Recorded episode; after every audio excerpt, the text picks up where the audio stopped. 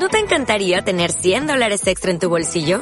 Haz que un experto bilingüe de TurboTax declare tus impuestos para el 31 de marzo y obtén 100 dólares de vuelta al instante. Porque no importa cuáles hayan sido tus logros del año pasado, TurboTax hace que cuenten. Obtén 100 dólares de vuelta y tus impuestos con 100% de precisión. Solo con Intuit TurboTax. Debes declarar para el 31 de marzo. Crédito solo aplicable al costo de la presentación federal con TurboTax Full Service. Oferta sujeta a cambios o cancelación en cualquier momento. Ha llegado el momento que estabais esperando? Aquí y ahora empieza Misión Tokio.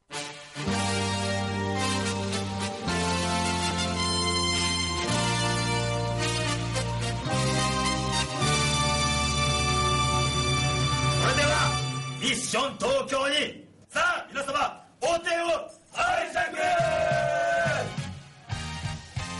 ¡Te quiero! ¡Misión Tokio! ¡Soria!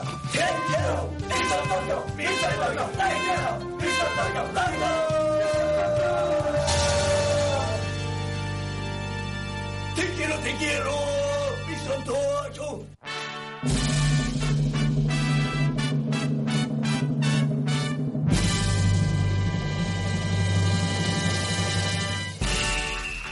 Hola, hola, bienvenidos todos a Misión Tokio, el podcast de manga, anime y videojuegos. Y hoy tenemos un programa cargadito, cargadito de actualidad. Muy buenas tardes, Xavi. Aquí estamos. A los controles, Los controles una vez más. eh, o descontroles, según se mire. Bueno, siempre hay de todo. Muy buenas tardes, María. Hola, ¿qué tal? ¿Cómo estás esta semana? Bien, bien, con energía. Dak, ¿Cuánto tiempo? sí.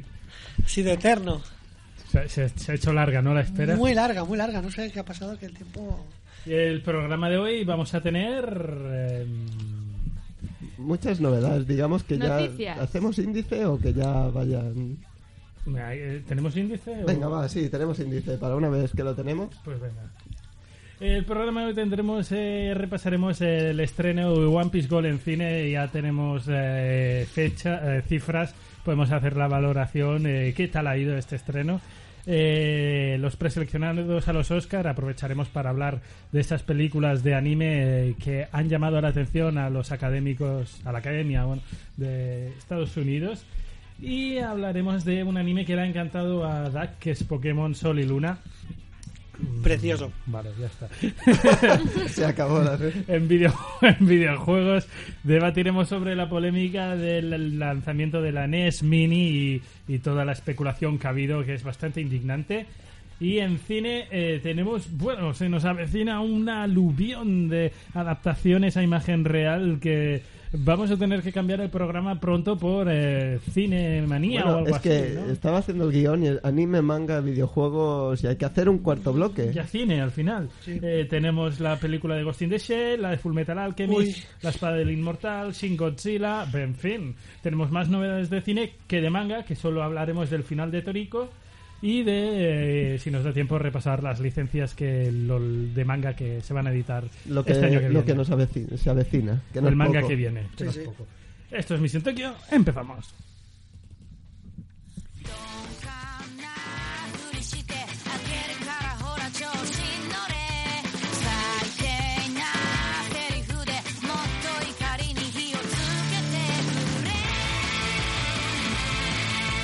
Y empezamos hablando de la película del año en cines, al menos para nosotros. Sí, para, para mí sí, ¿eh? Para mí sí. Para mí, vamos. que es One Piece Gold. eh, ya es un milagro que en los cines españoles se proyecte anime, como si esto fuese. Francia o Japón. ¿Quién nos diría que el año pasado?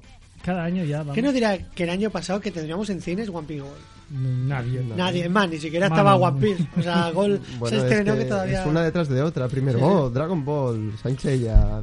Tenemos que decir que Misión Tokio el programa de Selecta Visión. Que Que mola un mola un montón. montón. Y Selecta Visión es precisamente la responsable de que One Piece esté, bueno, haya llegado a España, a los cines. Sí. Y One Piece Gold se haya estrenado y es un hecho histórico que Dak no se perdió, evidentemente. ¿Qué Buah. impresiones te dejó es. la película de One Piece Gold? Curiosamente, ahora voy a decir algo muy heavy que, Yo te apoyo, Dak. vale, me pareció casi casi mejor o a- casi casi a la par que Strong Wall, ¿eh? Que ya para mí era Strong Wall era Buah, pero es la que no es- mejor peli en sí. Gold no es canon. Gol no es canon, pero lo han hecho muy bien. Han hecho un, un O sea, yo prefiero... ¿Os habéis fijado que One Piece llevan un tiempo que tardan en hacer una película? Yo creo que es bueno, porque entonces la calidad gana. En ese caso han hecho un guion buenísimo que encima te lo meten entre la saga que está viniendo ahora y la saga que ha pasado ahora en el que anime. digamos no tiene cabida no, técnicamente dentro de No, la no, serie pero, por ciertas pero bueno, ausencias. sí, sí, pero bueno, hay técnicas que tú ves. Encima hemos visto lo más último de One Piece. O sea, las técnicas más nuevas que tiene Luffy. Sí, yo tengo gente que dice, ahí va, yo esto no lo había visto. No, no, claro, lo malo, a ver, lo malo de esta película que bueno, los fans de One Piece, medios que no siguen la serie, Bueno, pero pues, se- es una peli que se puede disfrutar aunque no sigas la serie. sí, sí, Al no ser canon, Te ¿no? pierdes Es- ciertos detalles que para Sí. los que seguimos la serie nos Buah, encantan. sí, sí. Y sobre todo porque hay muchos personajes que salen en varias sagas que te los encuentras si te fijas muy bien. Es yo que creo que te- yo, lo, vi- es eso, yo lo vi en, en cines y estoy deseando que salga para, Para ir parando o, y ver. o volver al cine o que, o que salga en DVD y Blu-ray para volver a ver la película y ir haciendo pause de a ver dónde está este personaje. los easter eggs, ¿no? Que Eh, sí, debe sí, tener sí. un montón. Lo bueno que tiene One Piece es eso, que tiene personajes tan, tan, tan bien definidos que funcionan en cualquier lado y lo han sabido llevar bien. Tienes a... O sea, es eso, Luffy, tienes a Luffy, toda su tripulación, con unos caracteres muy marcados y que eh, tiene todo. O sea, tiene aventura, tiene peleas, tiene carreras, tiene todo, humor y sobre todo, incluso es trágico. Hay momentos que dices, hostia, Sí que ya a veces ya es muy difícil poner todo en un... Y la bueno, sí que la peli dura dos horas, que Bueno, según ya- para quién, a lo mejor me recuerdas- quitarle unos cuantos minutos Hay iría bien. gente, yo mismo me he dicho, ostras, a veces te indignas porque dices, con lo bien que hubiera funcionado esto como saga larga. Porque Sí. lo ves, ¿eh? Y ahora y es un quiero más de Quiero tesoro, más, quiero sí, más. de tesoro, porque tesoro es un personaje muy bien construido y que te deja, porque yo creo que el pasado de tesoro le dan cuatro pinceladas, así en plan imagen, y dices, hostias, pues hubiera molado profundizar, ¿eh? Pues eh, es eso lo bueno también, que pongan un, un malvado para una película, pero que está a altura de otros Sí. de la serie. Sí, porque encima es un personaje extra. Bueno, dice que no lo van a recuperar en la serie, ¿no? bueno, No suele... Bien lo hicieron en Dragon Ball con Garlic, ¿no?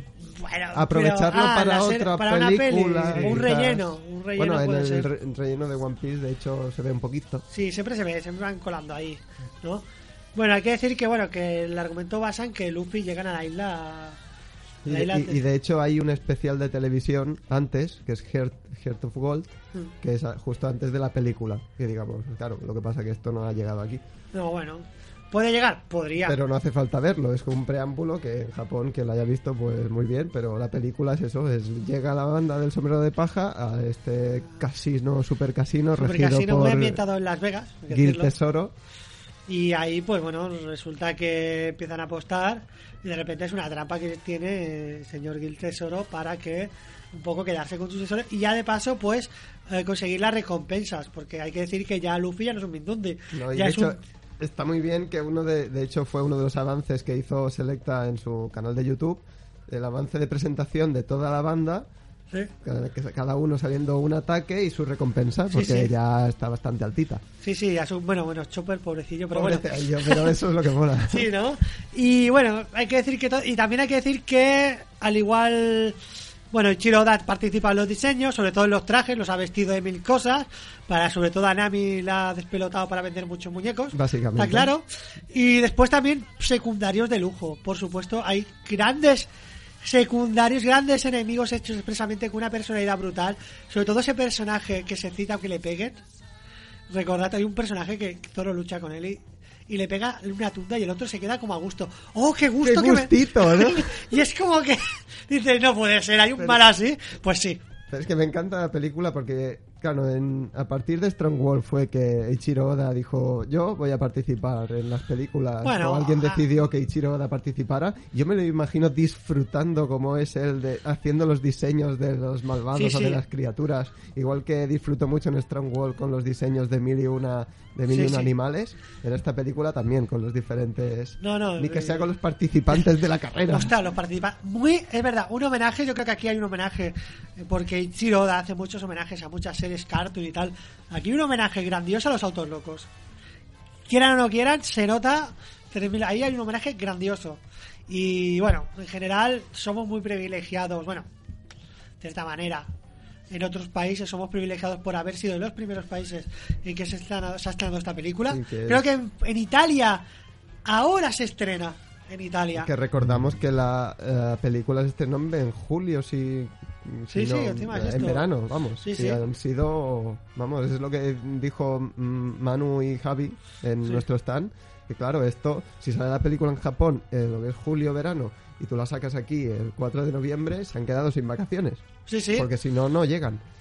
Que está muy bien es esto, de que, bueno, que somos muy privilegiados porque hemos tenido una película de rigurosa actualidad, una película que, por muy piratas que seamos, no la vais a encontrar en DVD RIP calidad máxima porque todavía no está, como mucho, un screener guarro. O sea que vale, merece la pena verla y encima, pues, en, tu idioma. Y, y yo mira que iba al cine pensando, esta como quizás no es tan canon como Strong Wall o Z, porque no hay, ni- digamos, un personaje del pasado. Bueno. Yo iba a lo mejor precavido, quizás Sí, diciendo, sí. pues a lo mejor no me va a gustar tanto. empiezo a y me gustó más yo- que Z y Strong Wall a la par. Yo empiezo a agradecerte que haya... tenéis un director que no olvidemos que es nuevo, Hiro, Hiroaki Miyamoto, ¿no? Eh, su primera película como director, eh, ¿cómo valoráis su trabajo? Pues muy bueno. Sinceramente, bueno, digamos, en el tema animación, bastante correcta para ser una película ya de, Toei, de Toei Animation. Que es- siempre A nosotros, sí, a nosotros también nos choca mucho porque no estamos acostumbrados a ver una, una serie, una película de anime en pantalla grande. Nos cuesta, pero bueno, positivo. Y como guiones que yo, yo agradezco que tarden más tiempo en no sacar, que tarden a lo mejor tres años o dos años en sacar una peli de One Piece, pero cojones que la saques y digas, hostia, Sí, mejor tener una película buena Sí. eh, cada tres años que y no... que no tener un, yo que te digo yo, Que- como que pasa pa- con Dragon Ball. Que digamos que para eso están los especiales, los Sí, especiales de televisión que sacan en Japón, que sí que hay a lo mejor uno cada verano o cada invierno que resumen la serie o hacen un poco de contenido adicional, pues son de menor nivel. Que prefiero esto que no, por ejemplo, que pasaba en su época con Toy Animation con Dragon Ball. Naruto. Que era sacar un año una película de un metraje que era Goku peleándose con un personaje que tampoco tuve, tenía un- Era casi casi arreglarlo todo con una Genkidama. Pues aquí no, aquí yo qué sé. Aquí Una se peli ve- con cara y ojos, ¿no? Sí, sí. Es como Naruto, Naruto sale a cada película, película y mm, mierder. Sí, Puedo comentar que tenéis una entrevista que hicimos a Hiroaki Miyamoto, el director, y también está acompañado del diseñador y el productor. eh, así que si queréis saber más sobre One Piece Gold en nuestro canal de Ye- YouTube de Misión Tokio, tenemos una entrevista eh, en exclusiva que le hicimos durante el Salón del Manga. No, no, no la emitimos aquí en el podcast porque ya está en YouTube. Así que eh, completar este podcast con eh, nuestro canal de YouTube en Misión Tokio, buscar la entrevista que es muy interesante. Vamos al punto eh, que nos interesa de las cifras. Eh, eh, una decisión arriesgada, ¿no? Eh, para Selecta Visión llevar la película de One Piece a cines a nivel comercial. No es un estreno técnico, sino fue un estreno comercial Sí. en muchas salas y duró pues lo que dura la demanda de la película en cine. Eh, no depende de Selecta, sino de, de que el cine decida, hostia, esta película funciona, voy a mantenerla más tiempo en cartel. Eh, las cifras eh, tenemos que decir que está por detrás de Dragon Ball, pero que también la inversión ha sido inferior a Dragon Ball, ¿sabes? No, no se ha hecho la misma promoción ni ha estado en el mismo número de salas que Dragon Ball. Eh, sin embargo, ha sido superior a la de, la de y en cómputo global eh, podríamos decir que está rozando pues lo que se esperaba de ella, un poco por debajo de lo esperado por Selecta Visión. Eh, ¿Habrá más anime en cines? Pues bueno, está ahí en el aire, ¿no?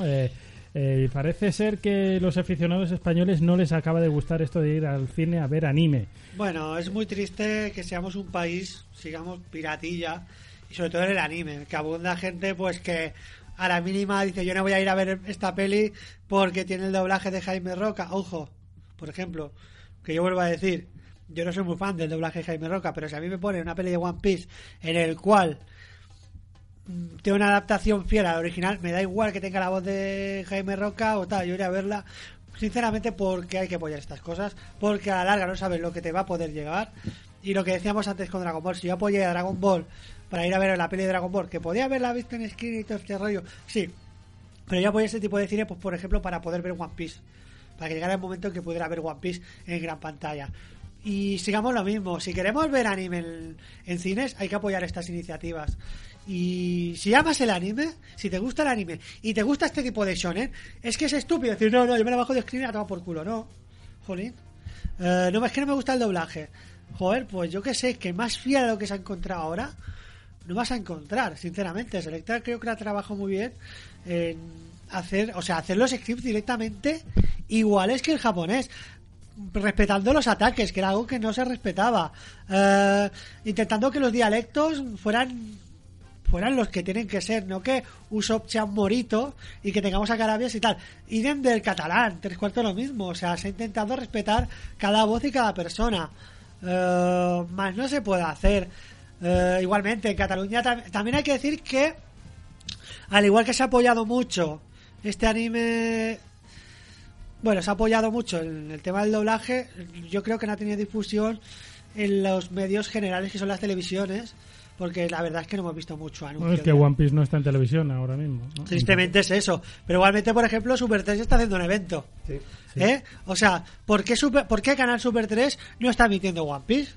Un anime que mínimamente tiene tantos seguidores, porque hay que decir que toda la gente, y yo que estuve con las voces Marsan y esta gente, tiene tantos seguidores que recuerdan a Zoro, recuerdan a Luffy y tal. Digo, jo, ¿y no apoyáis esta película que merece la pena?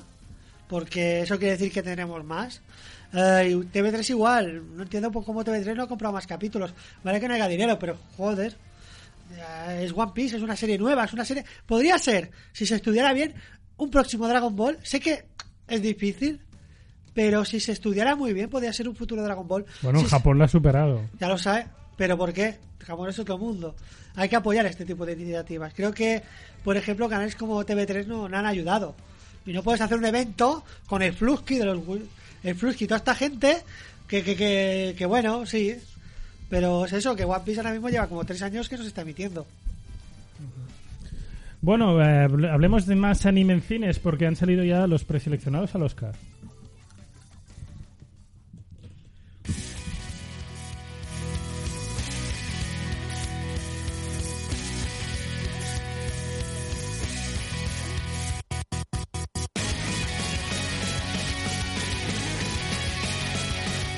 Tenemos nada más y nada menos que cuatro películas preseleccionadas eh, para los Oscar en la categoría de animación. Cuatro películas de anime. Eh, son Your Name, eh, Kingslave Final Fantasy XV Sí, la mm, que es la animación en digital en 3D. digital, en 3D, la CGI, en el videojuego. CGI. CGI. La Tortuga Roja y Miss Hokusai. Bueno, eh, mm, No hay Miyazaki. mm, exacto. No hay Miyazaki. Pero Eh, es que no había. Pero hay Ghibli por media parte. Bueno, ya. Pero ¿Qué os sorprende de esta selección? A mí me Eh, sorprende esto, que había mucho postura en Miyazaki. Oye, con, con honor, ¿eh? Pero bueno, que esté ahí, pues está bien. Lástima que la Academia de los Oscars va a tirar por donde va a tirar. Porque todos lo sabemos. Bueno, comentar que su- la lista es larga, hay 27. La- Sí, de sí. preseleccionados hay 27, algunos está claro que no. Pero a mí, a mí me alegra ver que entre los cuatro títulos de anime de la lista tenemos dos de ellos, eh, Your Name, que llegará por parte de Selecta Visión y además en cines. Tenemos Miss Hokusai, que ya se, que ya está editada aquí de- por parte de Selecta Visión en DVD y Blu-ray. Tenemos La Tortuga Roja, que es coprodu- coproducción de Ghibli y que también nos llegará a cines en enero por parte de Karma Films. Y tenemos Kingsglaive Final Fantasy XV, que también nos llega aquí por parte de Sony. O sea que me alegra eso, que de toda la lista haya, que sí que son 27 títulos, si, no mal, si mal no recuerdo, que en otros años ha habido muchos menos, solo 16 el año pasado. Y, este- y de esta gran lista hay cuatro anime y que todos los podemos disfrutar aquí. Sí, y, y como los podemos disfrutar, muchos de ellos ya los hemos visto. Sí. ¿Y creéis que tienen posibilidades eh, estas películas de colarse entre los cuatro nominados Yo no. finales a los De colarse, sí. Colars, no creo. Your Name. Eh, Sinceramente, el mercado americano está muy en. Your Name? Entonces, ¿por qué ninguna película anterior de Makoto Shinkai ha estado? no llegaba al, digamos, al, digamos, claro, una cosa es lo que pasa en Japón, otra cosa es lo que vaya a pasar en, pero claro, Claro. cuando Your Name todo, está en boca de todo el mundo, hasta el hecho de, ha estado mm, 13 semanas siendo el, 12 o 13 semanas siendo el número uno de Japón, que ya se ha convertido en el top 10 de las películas más taquilleras y dentro de lo que son películas de animación ha ido desbancando a películas como Ponyo hasta situarse la cuarta película más taquillera de animación en Japón y que puede llegar a, a- a desbancar también a dos más y quedarse segunda solo por detrás del viaje de Chihiro. Bueno, yo, yo sinceramente creo que el Yo mercado americano difícil. El mercado Eh, americano está muy estancado y está, sobre todo la Academia de los Oscars, es parece que todo lo que va a sacar Pixar es oro puro. Sí. Es una americanada. A Sí. ver, los Oscars son una americanada. Además, hay que tener en cuenta que los, los miembros de la academia, creo que son los 46 miembros, no sé si me estoy equivocando, votan votan todos, a todo. Que muchas veces ni lo han visto. El Bueno, año igual- pasado, creo haber leído, no sé si el No, año sí, pasado o el anterior. que en la animación... eh, Estuvieron nomina- estuvo nominado una, una japonesa, no me acuerdo cuál, creo que Kaguya. fue el- Kaguya. Y, y literalmente leí los comentarios porque eso, o sea, ellos rellenan una ficha y donde dejan comentarios. Y algo así como que, no, la China es, la película china esa no la voté. O sea, la consideran de allí, de Asia, China, japonesa, ni siquiera han- se plantean el más allá, muchos de ellos, otros no, pero No, y- Ah, hay muchísimos eso- miembros, eh, el- hay muchísimo politiqueo, muchísimas veces gana la sentido- película favorita porque no es un comité directa- experto, es un comité del mundillo del cine americano. Sí. Pero estoy de directamente acuerdo- yo con esto ya, ya descar- descartaría totalmente la de Final Fantasy. Sí, pero en cuanto a sea, Luego- todo lo que estáis hablando, en cuanto a película ganadora, sí que estoy de acuerdo, pero en cuanto a nominadas, sí que le veo un hueco a Sí, Your Name. perfecto. Sí, pero Exactamente. de, de las cuatro que hemos dicho, eh, Final Fantasy yo la veo descartada Sí. y Miss Hokusai también, También. porque No creo que Yo veo la la, no mira, calidad más que la tortuga roja. Es la que veo más. Entonces Porque- es más- Porque es francesa también, Sí, pero es y- peli- no sé. sí, pero tiene un rollo más eh, local, que digo yo, de cierta manera, ¿vale? Porque ya hueles un poco a Moana, que es un Troy Accident, bueno, sí, pueden colar. Pero una película muda, entonces ya... Pues por eso mismo. Pero si hubo un año que hubo una película de imagen real muda, el... no me acuerdo cuál era. hmm. Sí, pero La que veo más quizás no entra más en el saco de la película de los chinos, como decía Sí, María. sí, lo que digo yo, por ejemplo, la... Bueno, A mí me alegraría mucho ver a Your Name. Como, bueno, ya sabéis, Yo veo como, más la fan de- de, Tampoco- como fan de Makoto Shinkai. pero es que no, no Bueno, lo- pero este año pues está Pixar con Buscando a Viendo, Dory, ¿no? viendo la lista de nominados, ¿qué va a ganar Pixar? Zootrópolis. Tristemente va a ganar. Pixar. Zootropolis, eh, sí, Buscando a Dory. Va a ganar Zootropolis porque ha sido Zootropolis. la, la favorita de este año, pero viendo la lista puede pasar perfectamente nominada. De hecho, No, mi, va- mi nominaciones de mi, mi lista de nominados, que No. son cuatro, sería Your Name, Cubo, Iria dos cuerdas mágicas, Zootropolis y Dory. También Pues, me alegraría mucho yo- ver a Cubo veo- seguro porque Laika siempre suele estar nominada. El estudio veo- Laika, que es el encargado de Cubo y las dos cuerdas mágicas, suele estar siempre nominada porque es una... Recuerda, bueno, Cubo eva- además tiene am- ambientación japonesa, aunque es americana. Y Trolls, ¿no? no. Tiene, bueno, tiene, tiene la técnica slow motion, todavía, La de bueno, las stop salsichas. motion. No, Host- por favor. No, no. ya me bueno, hablaremos de la eh, Dory, yo es que veo Dory, ganadora. Por la Por ser Pixar. Por ser Pixar, Por ser es que Pixar. últimamente Pues es, es ha Pixar. bajado mucho el nivel pero Pixar joder, si ganó, si ganó Cars, Ya. que, Bueno, sí. ¿qué Claro, vas a decir? claro. Ya. A ya lo mejor dices- ese año fue flojo, no recuerdo el año No, de no, ese año había. estaba muy bien porque había grandes pelis, grandes pelis que le daban bastante caña. Bueno, en fin. ¿Pensáis eh, que lo que pasó entonces con el viaje de Chihiro no se volverá a repetir en este no, caso? Yo lo veo es difícil. Que no, es que no. Es que El viaje de Chihiro es una película que encajaba bastante en, en Estados Unidos. Bueno, había- eh, es eh, un viaje de una niña muy muy a lo Alicia en el País de las Maravillas. con- También creo que coincidió con, con lo peor de Pixar. O Pixar, Pixar no, no había Tiene no que- había, no había, no había, sí, Tiene que no, había algo, pero no. cosas. pero- explotado, ¿no? Bueno, estaba Story que había estado nominada, que quiero decir, Monstruos S.A. fue nominada. Creo que había una por ahí, un bypass que no fue nominada. Shrek, que era DreamWorks, Sí. que todavía no, no, no estaba, no estaba el monopolio este de Pixar. En fin, eh, vamos a hablar de más anime, va. eh, Bueno, antes de pasar, también decir de Your Name en rápido, cines. Xavi. Rápido, rapidísimo, es el hecho de que en el primer, lo dijimos en Misión Tokio, primer trimestre de 2017, depende del hecho de si sale nominada o no, que Selecta decida avanzar su estreno o aprovechar un poco más el tirón. Ah, mira, o sea, si sale nominada la veremos en cines antes. También Pero estoy mirando... hasta finales de enero no se sabrá. Estoy mirando Wikipedia con el tema y la verdad es que el viaje de Chihiro estuvo nominada con otras bastante malas, como, bueno, Ice Age, que puede ser muy divertida, Lilo y Stitch, que no sabemos que no es la mejor de Disney, Bueno, Lilo y Stitch fue una sorpresa, fue una sorpresa para Disney porque era una peli de verano y que curiosamente en Asia Lilo y Stitch triunfa. Sí, pero en cuestión calidad Disney es, Es buena. No, no, buena, no jodamos, pero yo la veo buena. más TV Movie. Más que... Lilo y Stitch fue un golpe. Bueno, también está con Spirit, era del caballo, y el, el Planeta del Tesoro, que tampoco, o sea... No, no fue. De todas, evidentemente, Bueno, pero esto es que casi cada año... Eh, sí. eh. O sea, estaba, o sea, estaba todo en horas bajas, ¿eh? Ghib- Si no estaba Pixar, Pixar debería estar No. nominado. Siempre está nominado. O sea, tenía que tener bichos. Pixar fue el año, estas. pas- el año anterior con Monstruos S.A. que, gan- que perdió Sí. por Shrek. También es verdad que, que bueno, que los Oscar, en los Oscar de Mejor Película de Animación empezó en, dos, en 2001. Sí. Y Chihiro fue ganadora en 2002, o sea, todavía el premio era muy reciente, a lo mejor todavía no se había eh, establecido la dinámica Por, e- Pixar. por eso Mononoke no tiene un Oscar. Sí, igual- igualmente hay que decir que siempre, por lo menos aquí en España, la noticia de mejor pelea de animación siempre ha pasado muy por. por ahí. Porque todo el mundo asume que es Disney. Sí, o Pixar. Bueno, vamos a más novedades. Que en Japón hay una serie que a Dak le mola. Sí, es raro.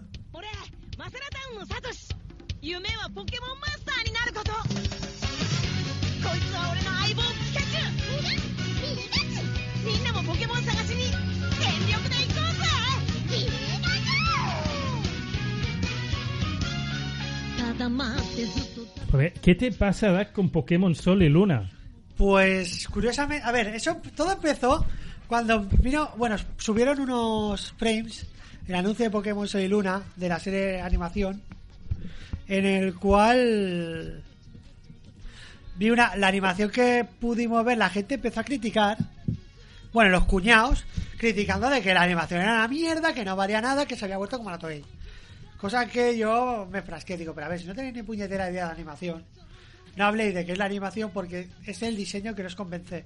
Porque la animación, sinceramente, como todos, Po- Pokémon tiene buena animación, siempre ha tenido. O sea, no, no es eso. Pues bueno, se ve que han hecho un cambio. Antes, o sea, han cambiado la generación. O sea, si el último Pokémon, el Pokémon X y X y Z. tenía X y Z tenía un continente más adulto, que es verdad que era el inicio de X y eh, empezaba muy muy guapo.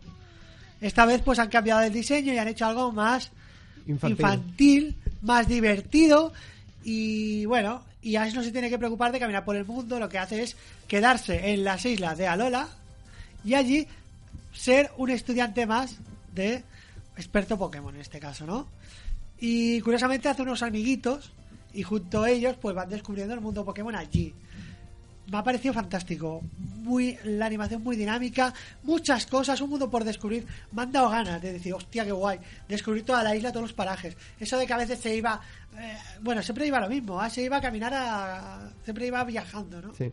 Pues esta vez no, se queda en Alola y va disfrutando de todas esas islas. Y él eh, destaca el hecho de que en esta serie Ash va a la escuela. Va a la escuela y ya no quieres. Bueno, no sé si quieres ser el mejor entrenador Pokémon, pero por lo No, menos. quiere- quiere de- graduarse. Sí, graduarse y que por lo menos deje Ya de competir. ya salgo. Y que, y que Menos deje- mal, ya yo era creo que se ha hora, dado ¿no? cuenta de que no tiene que competir porque, vamos, es el Yamcha de los competidores porque siempre pierde. Pero choca mucho el hecho de que parece que haya... eh, si antes se decía que Ash no pasaba el tiempo para él, ahora encima rejuvenece. Sí, sí. O sea, lo han hecho más infantil. Se ve más joven. Sí, sí, se ve mucho más joven y Pikachu incluso se ve mucho más redondito, más mono. Y parece que con el hecho de esto de los movimientos Z, parece que el diseño de Ash y Pikachu lo quieran fusionar, ¿no? Un poco... Sí, no, está, es que está muy chulo por el tema de que han cogido y han hecho una animación muy exagerada, muy cartoon, muy, muy de verdad que es eh, animado es la pasada, pero claro, si paras el track, pues se deforma. Pero como toda buena animación, si quieres exagerar un golpe. Pero es que flipo con mucho cuñado que hay por ahí que compartía una imagen Bueno, co- como pasó con Super.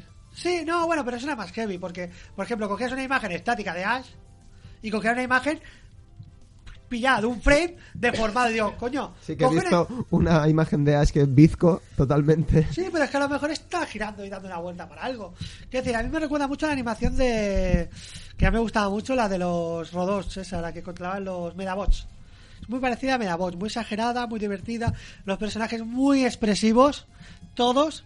Eh, un- el Team School es precioso, o sea.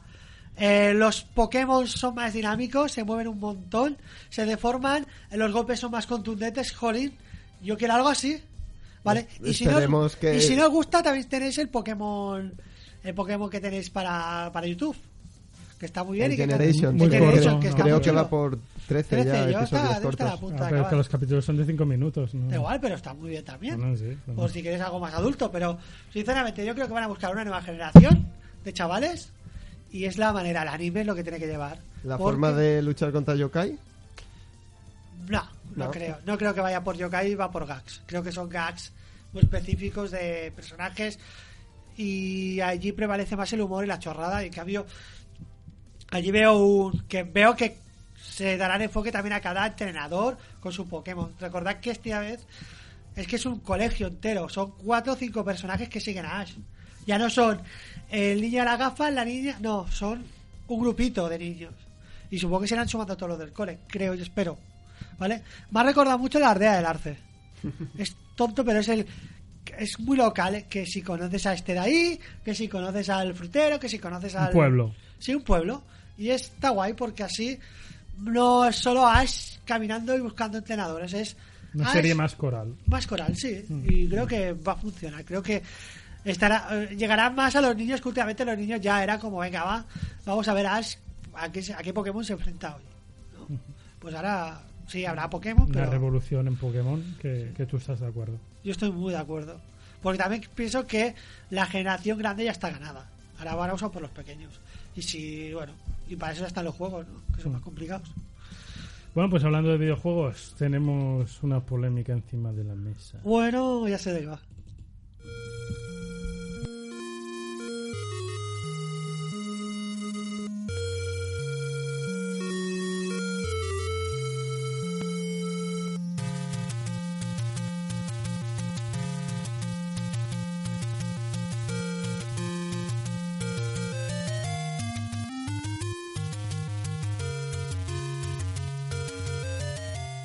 Con esta versión chiptune que os ha transportado directamente a los 80, es lo que pretendía Nintendo lanzando al mercado la NES Mini, eh, recuperando la consola por excelencia de los 80, la NES, la Nintendo, con 30 juegos preinstalados, una versión mini eh, que te cabe en la palma de la mano, una recreación de la consola clásica de Nintendo y una selección de sus 30 juegos más eh, emblemáticos de la consola.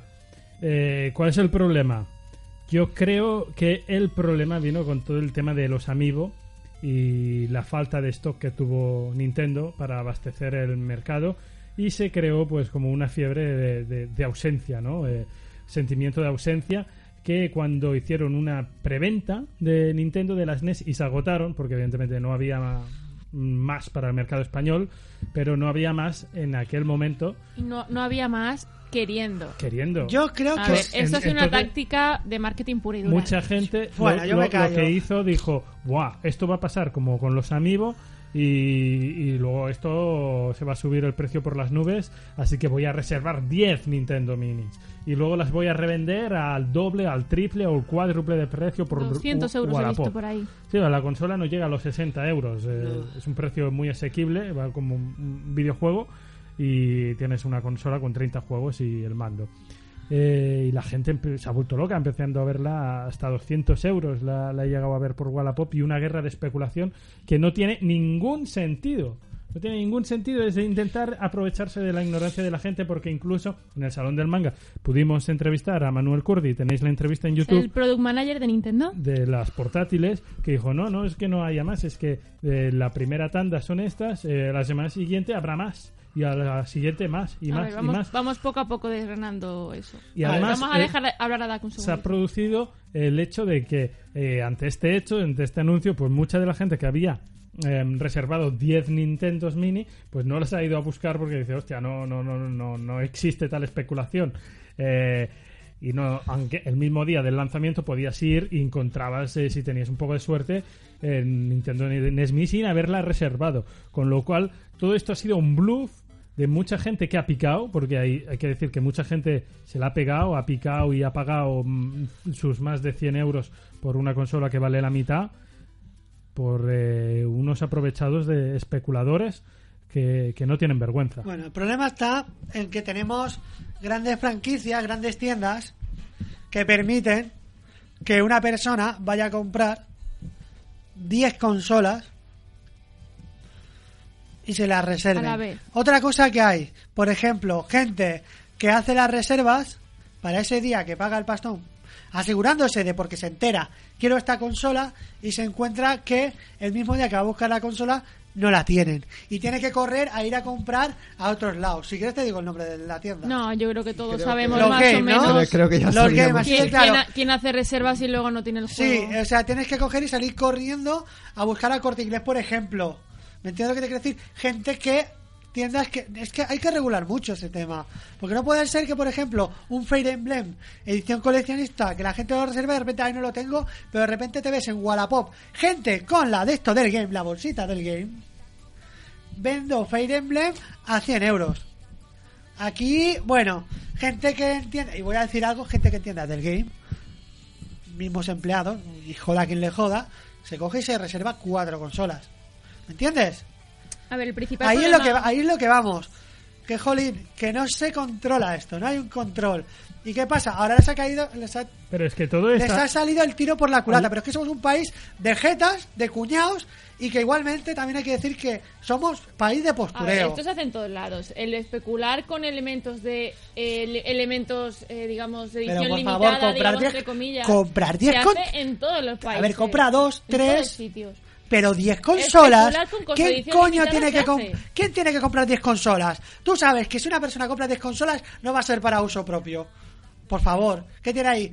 Una para, ca- para cada Es casa que, hay, es que hay como una especie de psicosis de ausencia y, y una fiebre especulativa eh, muy propia de- del sistema capitalista que eh, tiene a todo el mundo pues con, con, con si el primer día no la tengo, ya no la voy a tener y, nunca. sí, ¿no? y de, y de hacer, y de hacer dinero fácil, ¿no? Y, y- y Nintendo en ningún momento tiene la intención de que se cree ese en ningún movimiento. momento Nintendo dijo que esto era edición especial o edición limitada. Edición limitada para revés. coleccionistas que no habrá más. Según nos como si hace Selecta en muchas ediciones, la, First Edition, por ejemplo. Claro, en la entrevista Nintendo nos no. informaron de que eso había sido una táctica, evidentemente, porque vende más. Si tú dices, van a salir solo 10.000 unidades de tirada, la gente va a ir corriendo a comprársela porque lo quiere tener antes. Es una táctica. No habrá más fabricadas en un almacén. Pero bueno, es mucho- El problema empieza cuando la gente lista dice, anda, esto a lo mejor es edición limitada porque yo la he reservado y Pepito no ha podido reservarla, así que voy a ganar dinero con ello. Pero con los amigos pasó igual, los amigos no son edición limitada, siguen Pero saliendo. con los amigos y yo el encontré que tuvieron Yoshi de lana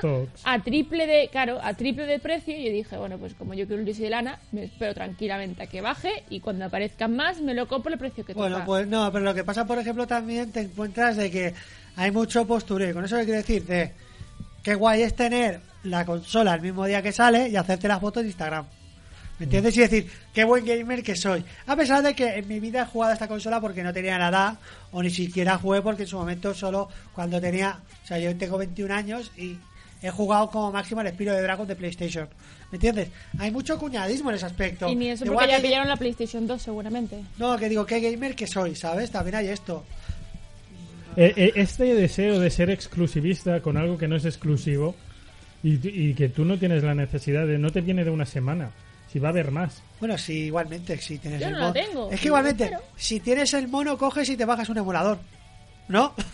es que tampoco es. que Pero me digas entonces algo- ya no eres el buen gamer. Bueno, que, bueno, No, buen pero- gamer. mm, pero- Hablaremos de buen gamer. el, el problema es de la Los gente que parchean la- Pokémon Sol y Luna. la, la gente que, le cuela el argumento, eh, el- este mensaje, la historia de que esto es exclusivo y que no hay más y que no vas a poder tener más. Pero Este, este sentimiento de ausencia que ha llegado a obligar a Nintendo a mandar un comunicado que llegó el día después del lanzamiento diciendo, cuidado chicos, que esto no es, que- salir más". no es una edición limitada, exclusiva, esto va a haber todas las navidades y se va a abastecer y no se va a agotar. Igualmente, la prensa generalista hace mucho daño. Os ha dicho, una edición exclusiva, no sé qué sea. No es exclusiva. Ya lo sabemos, Ni pero la, la prensa generalista lo hace. A los gamers, a los muy no buenos gamers, a los retros, Porque no se volver a la nostalgia, el grande y tal. No te creas. ¿eh? Claro, no se informan, ellos ver- ven yo- yo que no a- quedan más yo he a unidades. ver programas de Antena 3 del palo de la retro vuelve, las no sé qué, las novedades, una super consola. Pero es que Pero estaba eso- World y era y salía presentaba la Nintendo y decía Es que- una consola para no sé qué, para los grandes amantes de los videojuegos. Te están vendiendo todo el rato Es que esto. también estamos viviendo en una burbuja, Sí, una burbuja especulativa impresionante en todo lo que es los videojuegos retro. Sí.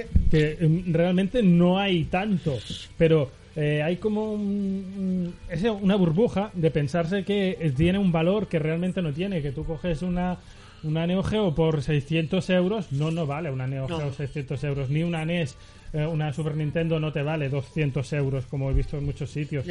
No, no vale eso. No, o, o juegos también que se acercan a 100 euros. Porque no, hay más, no es exclusivo. No, no hay esa demanda. Eh, Está como la gente como loca y eso eh, ha empapado a un producto comercial que es retro, pero no es retro, No. ¿sabes? No olvidemos que también pasó lo mismo con los cómics en Estados Unidos hará 15 Eso iba a años. comentar. Es que parece que la gente no aprende de la burbuja que se vivió en los 90 en Estados Unidos, eh, especulando con el precio de los cómics, en los que eh, la revista Wizard publicaba cada, cada mes un listado de a cuánto se cotizaban cada cómic, como si eso fuera la bolsa, ¿sabes? Y eh, llegó un momento pues que no, que realmente era una burbuja, Bueno, no se pagaba también- eso. a ver, Mucha gente se arruinó porque se- invirtió eh, Se pues, puso a comprar cientos eh, la muerte de. Superman porque dentro por- de 15 años se va a revalorizar y no se se revaloriza compraban porque los si sacan cómics cinco veces eh, con cinco portadas distintas eh, para revenderlo en el futuro y en el futuro no se revendía por los 100 dólares que, que se pretendía ni Mira, nada. Y pasa- con esto pasa igual, o sea, es una burbuja que esta no ha llegado a hincharse, ha durado muy poco por suerte, pero eh, esta actitud enfermiza que tiene la gente de, de querer crear burbujas ficticias porque, para ganar dinero fácil es que es deleznable y, y es una sirvegonzonería que no, que no debemos permitir que suceda ni en los videojuegos, ni en los cómics, ni en el sector inmobiliario, ni en ningún lado. Sí, pero bueno, en los cómics es más difícil porque cuando un manga se deja... Ahora lo dices, que es difícil. En los 90 vete a Estados Unidos. No, pero digo aquí, aquí por ejemplo, yo que sé, ahora voy a hablar de cosas muy específicas. Por ejemplo, Ediciones B. Ediciones B es una editorial en el cual a lo mejor te edita un cómic y te deja, por ejemplo, hay un cómic Super Bueno, López. porque aquí no se ha hecho tampoco no, no. edición limitada, numerada, con portada Mira, exclusiva claro de cosa. Dragon Ball. Super López en el infierno. Un álbum. Un álbum que salió en su momento, Ediciones B. Salió una vez y no se ha editado más. Tú vas a internet y ese cómic vale una pasta. Pero porque solo se ha editado una vez y porque Ediciones B vive en su mundo y no va a volver a editar. ¿Qué pasa? Que ese cómic está buscadísimo, no lo siguiente. Tengo ya ahí 90 euros en un cómic. Bueno, pero es uno, eso no es representativo. pero tiene- Claro, es Y- uno y, Y se puede reeditar en cualquier momento. Sí, Eh, esperemos. Si no se reedita es porque no, Claro, no hay que, demanda. que la reventa existe desde que el mundo es mundo. Sí. ¿Quién no ha visto reventa de entradas de, Desde el Salón del de- Manga mismo. Sí, ¿no? el salón del manga, por ejemplo, Perdona, que, que prohíbe acreditaciones, eso lo he visto yo. Ya, claro. Fíjate. invitaciones, acreditaciones.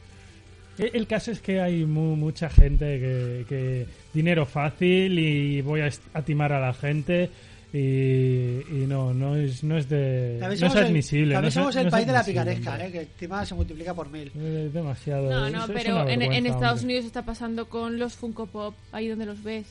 Que están sacando edición limitada, la tienda tal, edición limitada Comic Con.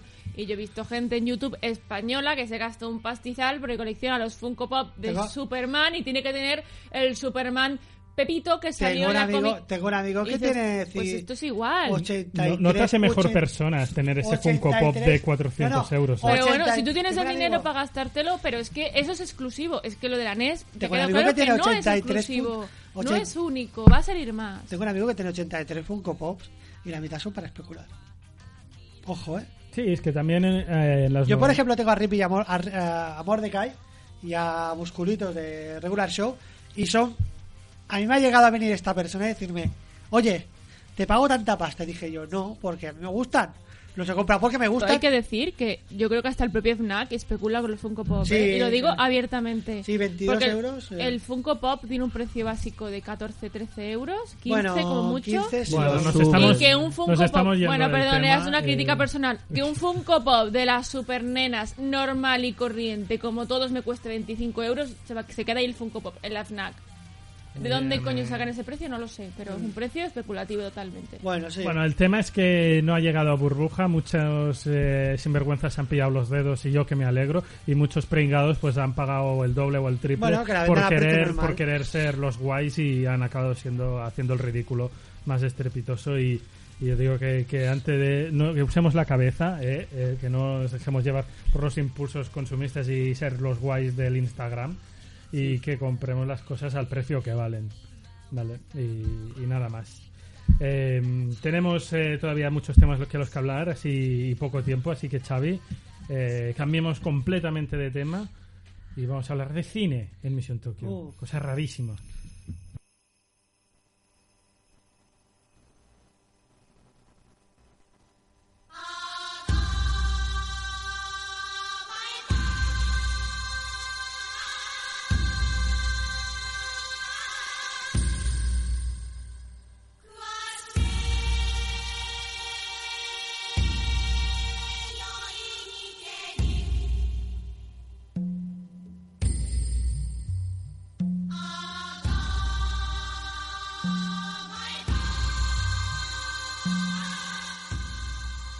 Y es que el pasado em, 13 de noviembre eh, Paramount hizo público el primer tráiler de Ghost in the Shell protagonizado por Scarlett Johansson, el live action dirigido por Rapper Chanders, que, que sorprendió mucho a los fans. A mí me sorprendió muchísimo, sobre todo por la fidelidad a la película de Mamoru Oshii, la película ori- original. Eh, había eh, planos que son eh, idénticos a los de la película de anime. Sí, sí, pero bueno.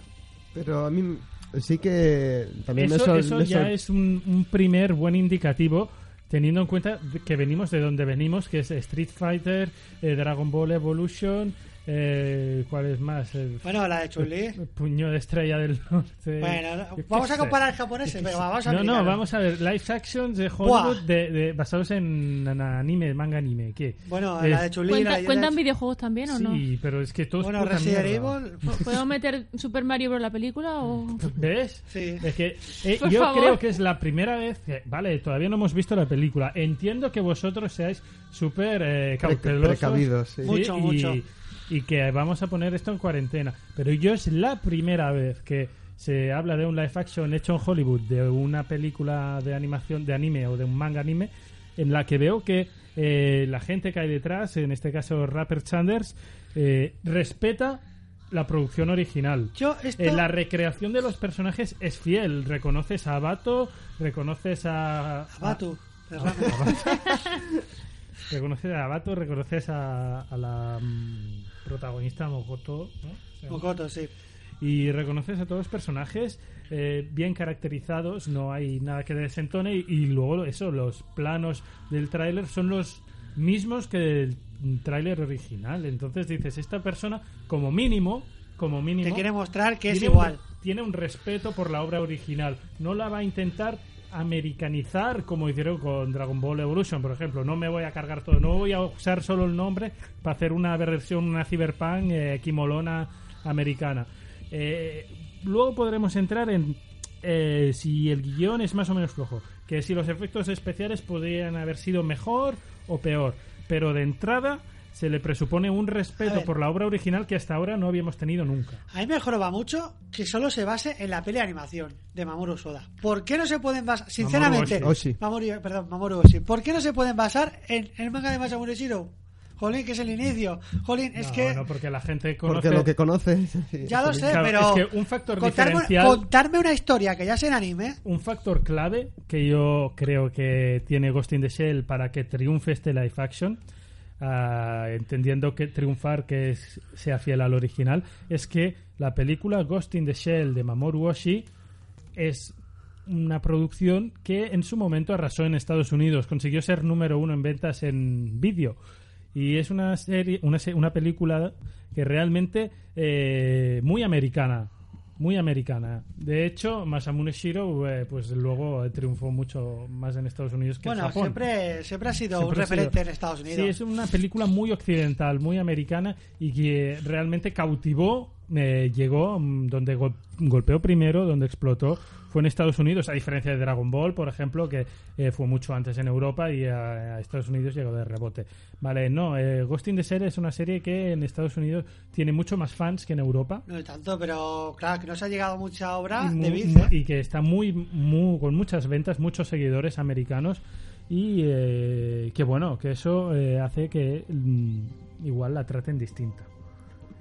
Eh, estamos en una fase muy previa, vale, Eh, pero de momento pinta bien. No seamos destructivos antes de tiempo. Yo en su momento eh, fui muy destructivo con Dragon Ball Evolution porque ya, ya se le veía. Ya se veía que eso iba a ser un Spider-Man eh, versión Dragon Bueno, Ball. no hablaremos de Evolution. No, pero yo recuerdo No existe Dragon Ball un- No Evolution. existe. programa mítico que hicimos en Radio Badalona en el que yo ya destripaba eh, modo de ironía cómo iba a ser el argumento de Dragon Ball Evolution y luego la clavé.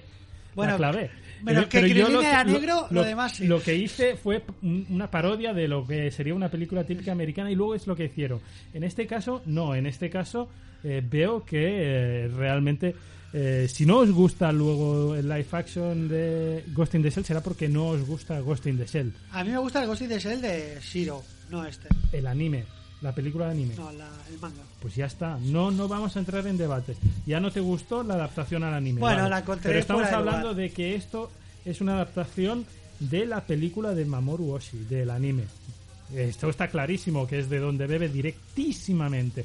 No bebe del manga original de la patrulla Sí, ya lo de, sé. de Masamune Shiro. No, es bebe de eh, la película que impactó a Occidente y sobre todo a Estados Unidos y que aquí llegó pues como el, el sucesor de Akira, ¿no? Sí. Eh, es una película mucho más adaptable a imagen real que Akira, con lo cual eh, creo que es una buena elección y creo que si eh, la cosa funciona puede ser un antes y un después en cuanto a adaptaciones hollywoodienses de animes. A ver, porque supongo que llegará un momento que los superhéroes pasarán de moda y necesitarán otros argumentos. Hay mucha gente que critica que se haya cogido Scarlett Johansson como protagonista, pero yo es algo que defiendo porque esto te lleva gente a las salas, eso atrae Bueno, gente ya, sí. al cine. Si tú coges una actriz desconocida, igual sí, a nosotros como fans nos chirría ver eh, a la viuda negra vestida de, de Ghost in the Shell, pero, pero el- la realidad es que esto va a hacer que mucha gente, eh, los medios generalistas y No gente- me no me preocupa a mí No, a mí tampoco, eh, y además es pues, una buena actriz. Es decir, eh, este simple hecho ya hace que la tengan en cuenta, que esta película vaya a estrenarse en todas las salas comerciales de cine de España y de Europa y no sea una rareza, que sea algo realmente mm, global, Sí. masivo y... Me da miedo otras cosas, sinceramente. Pero, ¿Y qué te da miedo? Pues me da miedo que acabes de ver una película que al final no acaba, acaba siendo una americanada de estas que... Es que, Que bueno, que es la, que si la película triunfe tanto, que sea tan buena y tal, y que acaben haciendo una segunda parte, que los americanos son muy Bueno, así, eh, acaben de- haciendo... Existe una segunda parte de Ghost in the Espérate, Shell acaben y haciendo... la serie, espérate, si quieres, Acaben haciendo un spin-off... o, o Standalone espérate, Complex. Acaben ¿no? hacer spin-off en serie de imagen real HBO. Es que hay Esto mucho... está en el anime. Yo no, yo no tengo miedo. Yo no tengo miedo que pase eso porque con Ghost in the Shell se ha hecho. Si se hace fiel. Y luego, si, Si, ya se no te hace, gusta, si se hace bien, si ya no te gusta Ghost in the Shell, vale, pues no, no, no, no hay que darle más vueltas. No te va a gustar. Y si no te gusta la película y no te gusta Ghost in the Shell, será un, un buen indicativo.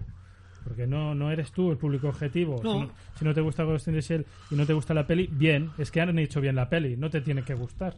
También creo que si van para gran público tienen que coger y hacer un poco de caña. Sobre todo la 1. Más caña. Tenga más caña esta, esta película. En, Estados. Unidos la película de anime arrasó. Sí, Entonces esta puede... pero vas a gran público, acuérdate. Eso no quiere decir que no vas hace a... falta No, retocarla. no hace falta, o sea, el gran público le puede, puede fascinar esta historia. A ver, A ver. una ¿cómo historia cyberpunk Hay que decir no que, tiene por qué no encajar.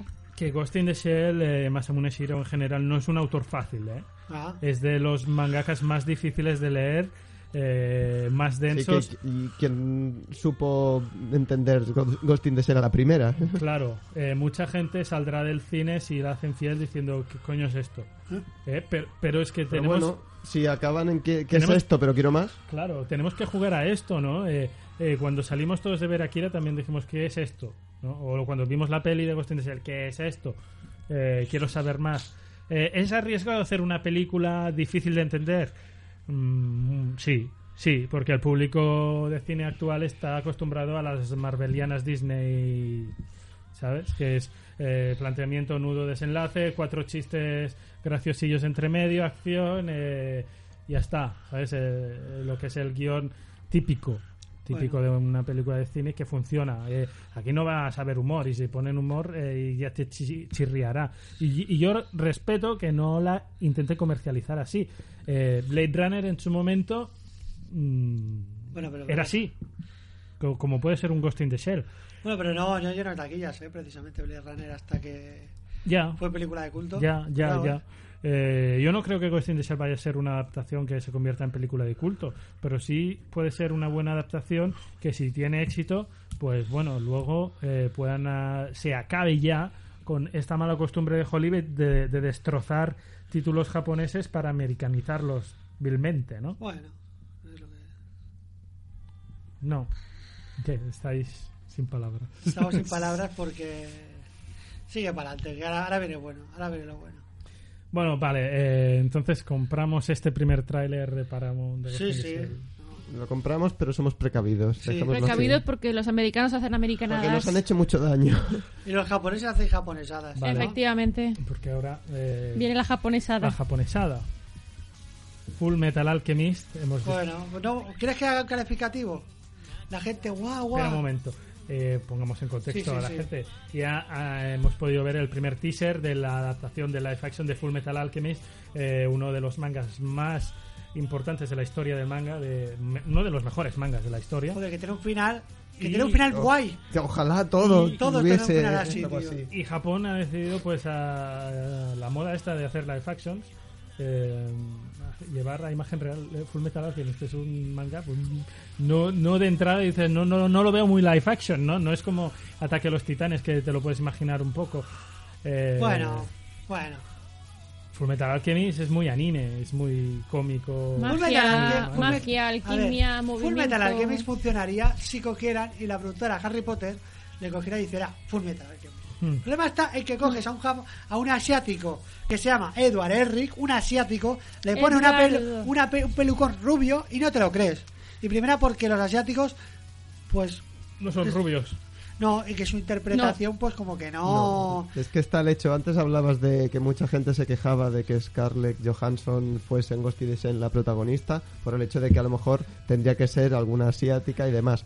Y ahora estamos al otro al otro lado. Sí. O sea, Eduardo Elric debería ser un actor europeo, pero ponen un asiático. Sí, es brutal, o sea, no, no puedo entender esto, no puedo entender que unos, porque el manga lo ves, que tiene fuerza, el anime tiene fuerza de que gritan, lloran, muy vasto, porque la autora es muy buena. Tenemos que ¿Y qué te que- encuentras aquí? ¿Te vas a encontrar un kawaii de su? No, porque no saben, o sea, no saben actuar. Después te tienes los efectos especiales, los efectos especiales son una puta mierda, con todo respeto, son cuatro pegotes enganchados ahí. Por lo que se ve en el teaser, no está a la altura de lo que es Full No, Metal Alchemist. No, no está a la altura y Que ya vale está. que se ha visto poco, pero no nos ha Vale, y convencido. espero equivocarme, a lo mejor cambian, pero de momento una puta mierda, así de claro. Sí, porque es, es, es una serie que es difícil de adaptar a imagen real. Y, y tú ves el primer teaser y ves un cosplayer. Básicamente. Un Sí. cosplayer y bueno, el efecto especial eh, muy mm, pillado por los pelos. Y dices, bueno, las sensaciones no son buenas. No.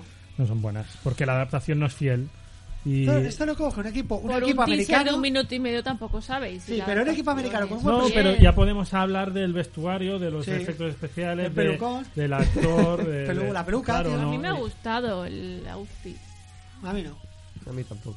Yo me he puesto las manos en la cabeza diciendo, por favor. Yo, Yo casi que estamos no- a- es que estamos hablando de, de una serie demasiado importante. Es que ese es el problema. Cuando te tocan Ostras, series... Parece que estabas hablando de Hiromu Arakawa, tío, que es el máximo expresivo. Es que el problema que tanta... Bueno, no sé, el Yo hecho de de las que se hagan autoras que he visto que un personaje llora de rabia.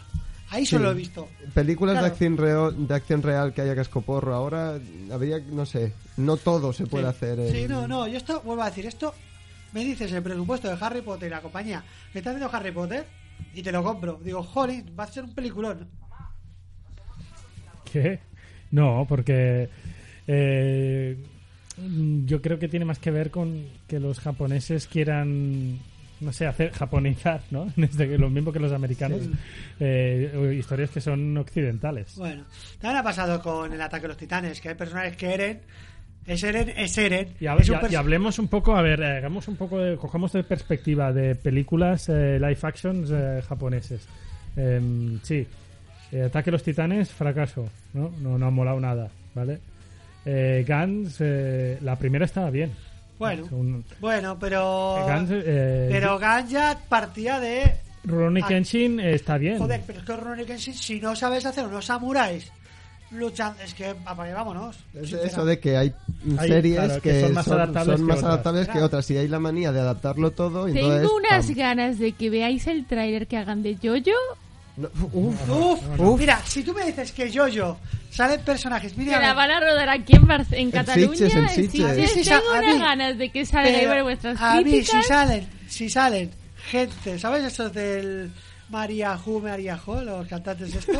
si son esos, lo compro. Porque ese, eso sí que es difícilmente adaptable. Bueno, vamos a otra. Pero, pero, pero que no sean japoneses con pelucas. Vamos a, a Pues es otra. Tú a saber. La primera imagen que hemos podido ver de otra adaptación de otro live action, que es la, la espada del inmortal. Esta, este manga sí que es muy adaptable. es como. Kenshin. Sí, Como no, samuráis, ¿no? Incluso mejor porque Kenshin a lo mejor partía de una ciencia Sí, era un poco flipado. Sí, aquí no, aquí. Aquí. Mm, Toda no serie que sea más realista, pues Y más creo que- facilidad. Va a quedar bien. La espada del inmortal puede ser una muy buena adaptación. Sí. eh, a- al nivel del lobo solitario y su cachorro. Sí, que sí, es no, un no. clásico del cine oriental. Además está dirigida por Takashi Miike, eso ya Eso, da un garantía. poco ya Aquí, garantía, eh, garantiza estamos bastante. subiendo, bajando, subiendo, bajando y acabamos con Shin Godzilla en cines por a Contracorriente Film. Bueno, No hace hecho de falta que- decir, si Godzilla va a ser... Está Bueno, en pero, la línea. pero es el hecho de que llegue también y lo esté Sí. en el cine. Lo que. Está en la línea, o sea, no hace falta. Godzilla es el... Sí. ¿Sabes, sabes a lo que te esperas? ¿Sabes, Sí, a lo que sabes vas a lo que vas y, tienen experiencia. Sí, sí. No, No Lo, que me, gu- lo que me gusta de Shin Godzilla es que Hideaki Anno se haya resurgido de, Sí. después de esta película, se haya puesto a hacer Evangelion. Tampoco hay que olvidarse que también nos vienen noticias de la otra famosa adaptación hollywoodiense de Death Note. Uf, y Sí, su uf. William Dafoe como como Ren, creo que era, ¿no? Bueno, ¿por qué te lo ca- olvidémonos Exacto. de eso? Da igual, déjalo. Y el, Pasa página, el da light, igual. Light Negro, que, que también... Bueno. Otro ejemplo de americanada que también Sí, yo creo no. que cuando salga miedo, el tráiler... miedo me da. Y, también la nueva, va a ser divertido. la nueva película de, de Death Note japonesa también era necesaria teniendo la Horrible. anterior. Es como El querer Ryuger- es, aprovechar es la todo. continuación, ¿verdad? Es como la continuación. Sí, pero De es- hecho, o sea, Bueno, se en supone general, que saldrá like por ver, allí. En general, Sí, como recuerdo, yo, ya, como yo ya de por sí no soy muy fan de los live action. ¿eh? Yo tampoco. Yo prefiero que, bueno, Normal, normal. Salvo, nota. salvo dos o tres cosas, un Yataman. Bueno, un sí. más. El de Nana está muy bien. Pero tenemos que tener en cuenta que el cómic americano de superhéroes sí ha, ha resurgido gracias a los live actions. Y, y los live actions, queramos o no, pueden ser una plataforma de dar a conocer muchas series al público general. Pero, jolín, Y- estamos hablando de superhéroes. Sí, y, y- y hay algo más in- inadaptable a imagen real que un superhéroe sobre el papel. Difícil, no, ¿eh? pero Y lo han hecho. pero Ya lleva muchos lleva muchos años el tiempo es pillar el personaje tiene tantas Ya, historias eh, lleva muchos diferentes años. puede Y- chupar a ver es difícil que hagas una puta mierda eh, no vendible en el cine de superhéroes No sé, claramente, no, ha con- vi- Salvo- claramente no ha visto Superman 3. Y No, claramente no salvo- has visto Capitán América de Ni canon. Batman ni Robin. Y- y Salvo- George Clooney. espérate salvo Batman. salvo espérate salvo que no quiera hacerlo bien porque también podemos hablar de Daredevil qué tela pero bueno vale no pero quiero decir que sabe ser muy inútil y se ha conseguido hacer películas Por eso, pues, ¿por qué no se puede conseguir adaptar mangas de éxito bien? en Japón no no se puede Sí se puede. Claro, No hasta que, hasta que no cojan uno- un, un actor occidental para personajes de este tipo. Ahora imagínate que hacen de Seven Deadly Sins. Mira, solo Seven- falta- Coges a Melodias y coges a un europeo que te haga esa cara impasible que So- tiene. solo Y falta- no te pongas al japonés con pelucón. Dak, solo falta que Ghost in the Shell funcione mm, para que Cameron retome ya el, el live action de Alita funcione eh, Queremos hacer, Monster. decidan hacer la serie Guillermo del Toro de Monster para Sí. Keanu Monster, Reeves, Keanu. Reeves, Y- y empiecen Keanu a- Y Reeves. empiezan a mierda. Pokémon y- y empieza- and Robert Downey Bueno. Jr. con Sno- for Snorlax, A ¿no? nos, el- queda, nos queda Detective Pikachu como live action. ¿eh? rescatar el proyecto, ¿os acordáis del live action de Evangelion? Bueno, que, que actualmente es. Eh, Sí, lo veo, ¿eh? Danny DeVito como el padre Shinji Ikari, ¿no? Venga, va. Sí. La peli esta de los monstruos contra los robots. ¿Cómo se de- llama? Pacific Rim. Esa era en su origen una adaptación de Evangelion que no llegó y dijeron, bueno, pues dejamos la premisa de robots pero eso era, monstruos. los robots eran los robots del chino, ¿eh? Que comprabas en los chinos. Sí, Bueno. no. Eh, pero quiero decir, puede ser Ghost in the Shell, yo lo veo, eh, un punto de, de, Yo no de veo, ruptura. Yo no de veo punto de inflexión salvo si es sí, un punto de inflexión. Cyberpunk y poco más. Bueno, sí, pero bueno, eh, un re- el resurgir del Cyberpunk también es una buena Bueno, opción. tranquilo, tenemos a los Power Rangers también, que dentro de poco estarán. Que, bueno, En fin, eh, para terminar ya el podcast de hoy, eh, vamos a hablar rápido de, de manga. vámonos ya.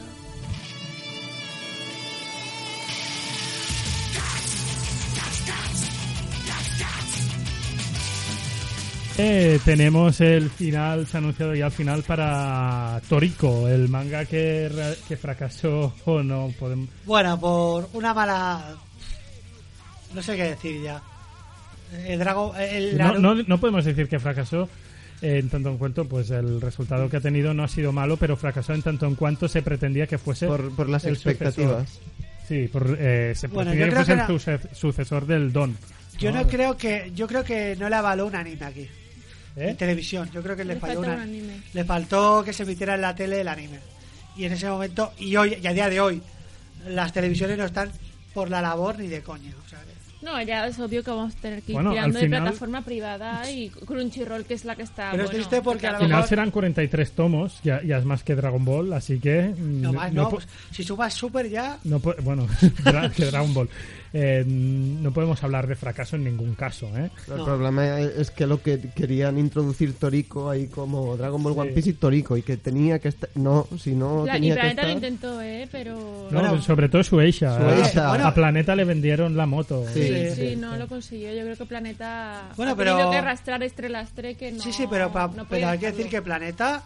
Lo vuelvo a decir. Lo que hizo con Toriko, ojalá lo hubiera hecho con otra serie. Sí, porque es que a Planeta le vendieron la moto. Shueisha hecho de- le, le dijo esto tiene que ser el nuevo eh, One Piece. Como en el anime salía en Japón. eh, Yo Toriko, Goku y Luffy. Eh, es- Imagínate yo a Yamahiro. recuerdo que el único Y- y no, lanzamiento no, de no manga en el que se hizo una presentación extra salonera, ¿no? Se hizo Sí, una sí. presentación solo para eh, la nueva licencia de Toriko, se nos convocó a toda la prensa en eh, la Casa Asia, se nos hizo eh, sushi gratis para todos.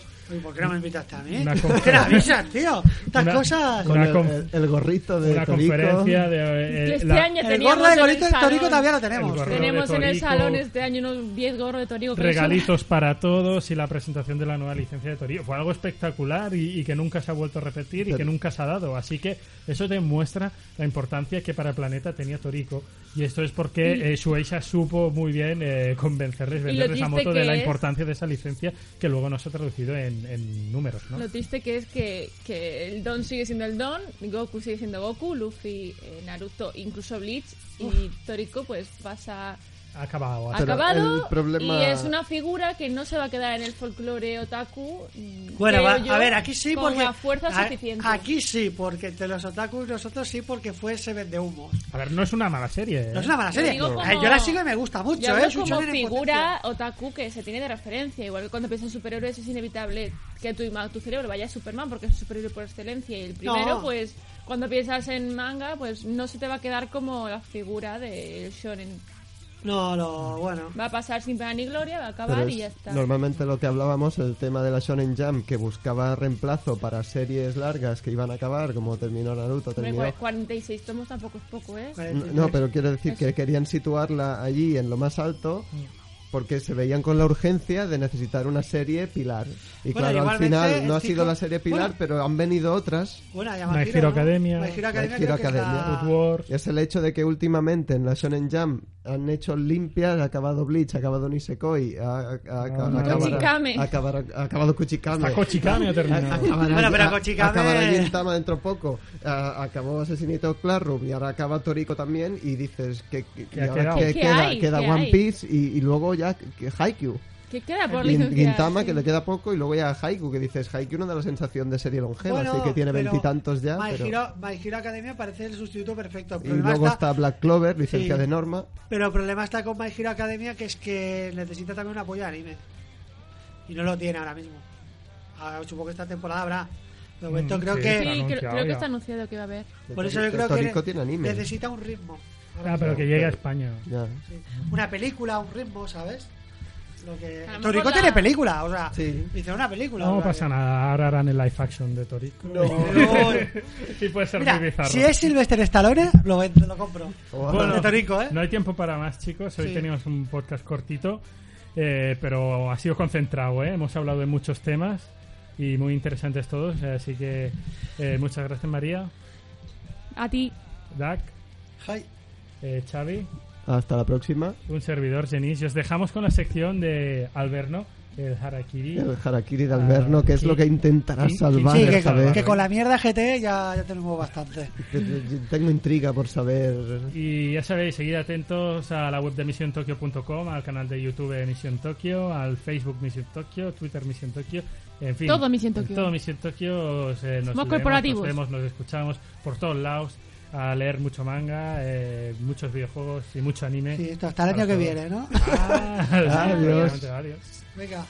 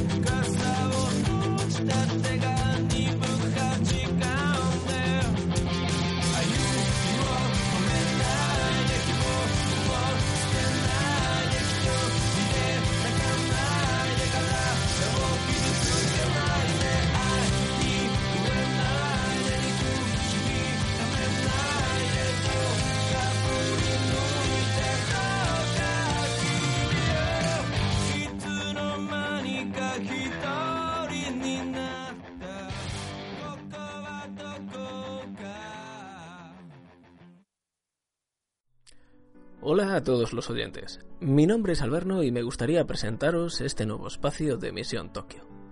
Arakiri es una sección donde trataremos de devolver un poco el honor a esas películas, animes o mangas que han sido ultrajados por la crítica. Lo primero de todo, queremos dejar claro que este es un espacio de opinión, ¿de acuerdo? Nosotros no somos portadores de la verdad absoluta, ni muchísimo menos.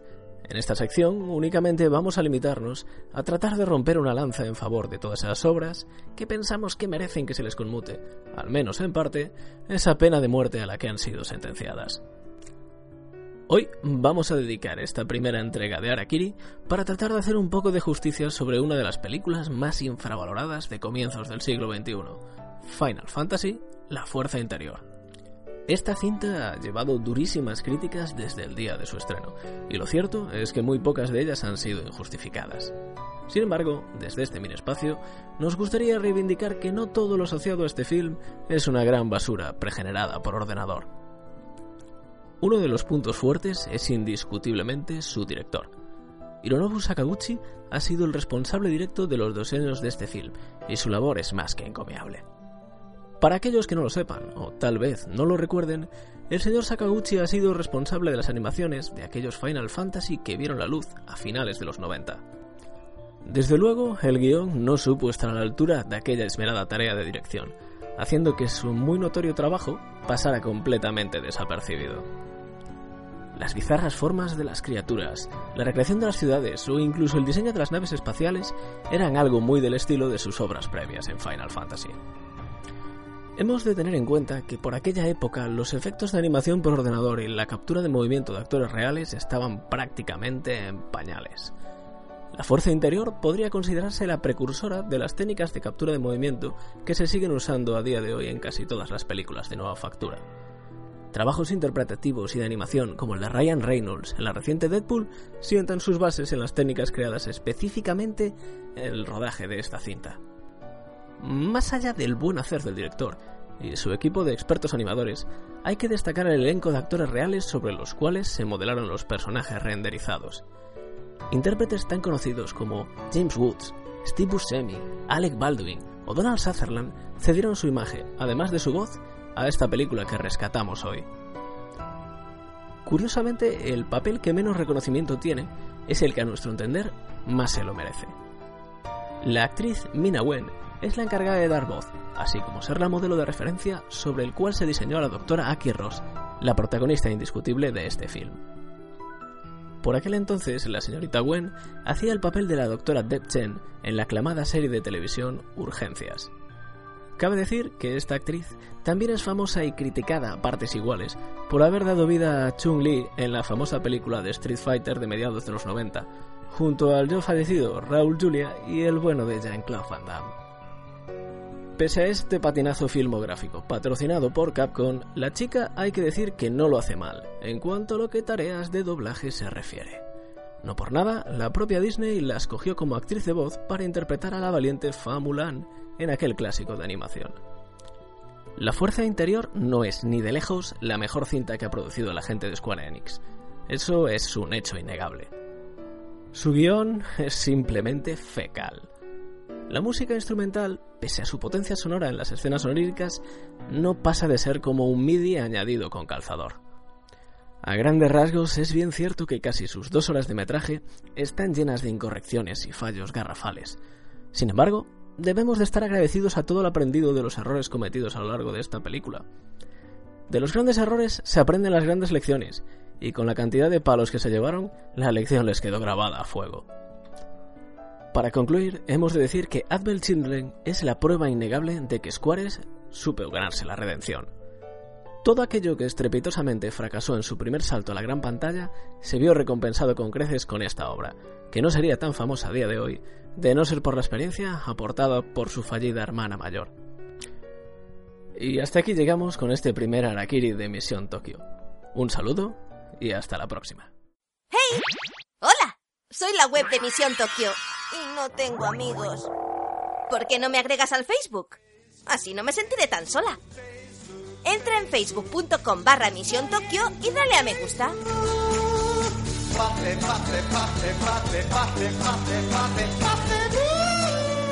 Mmm, qué gustito.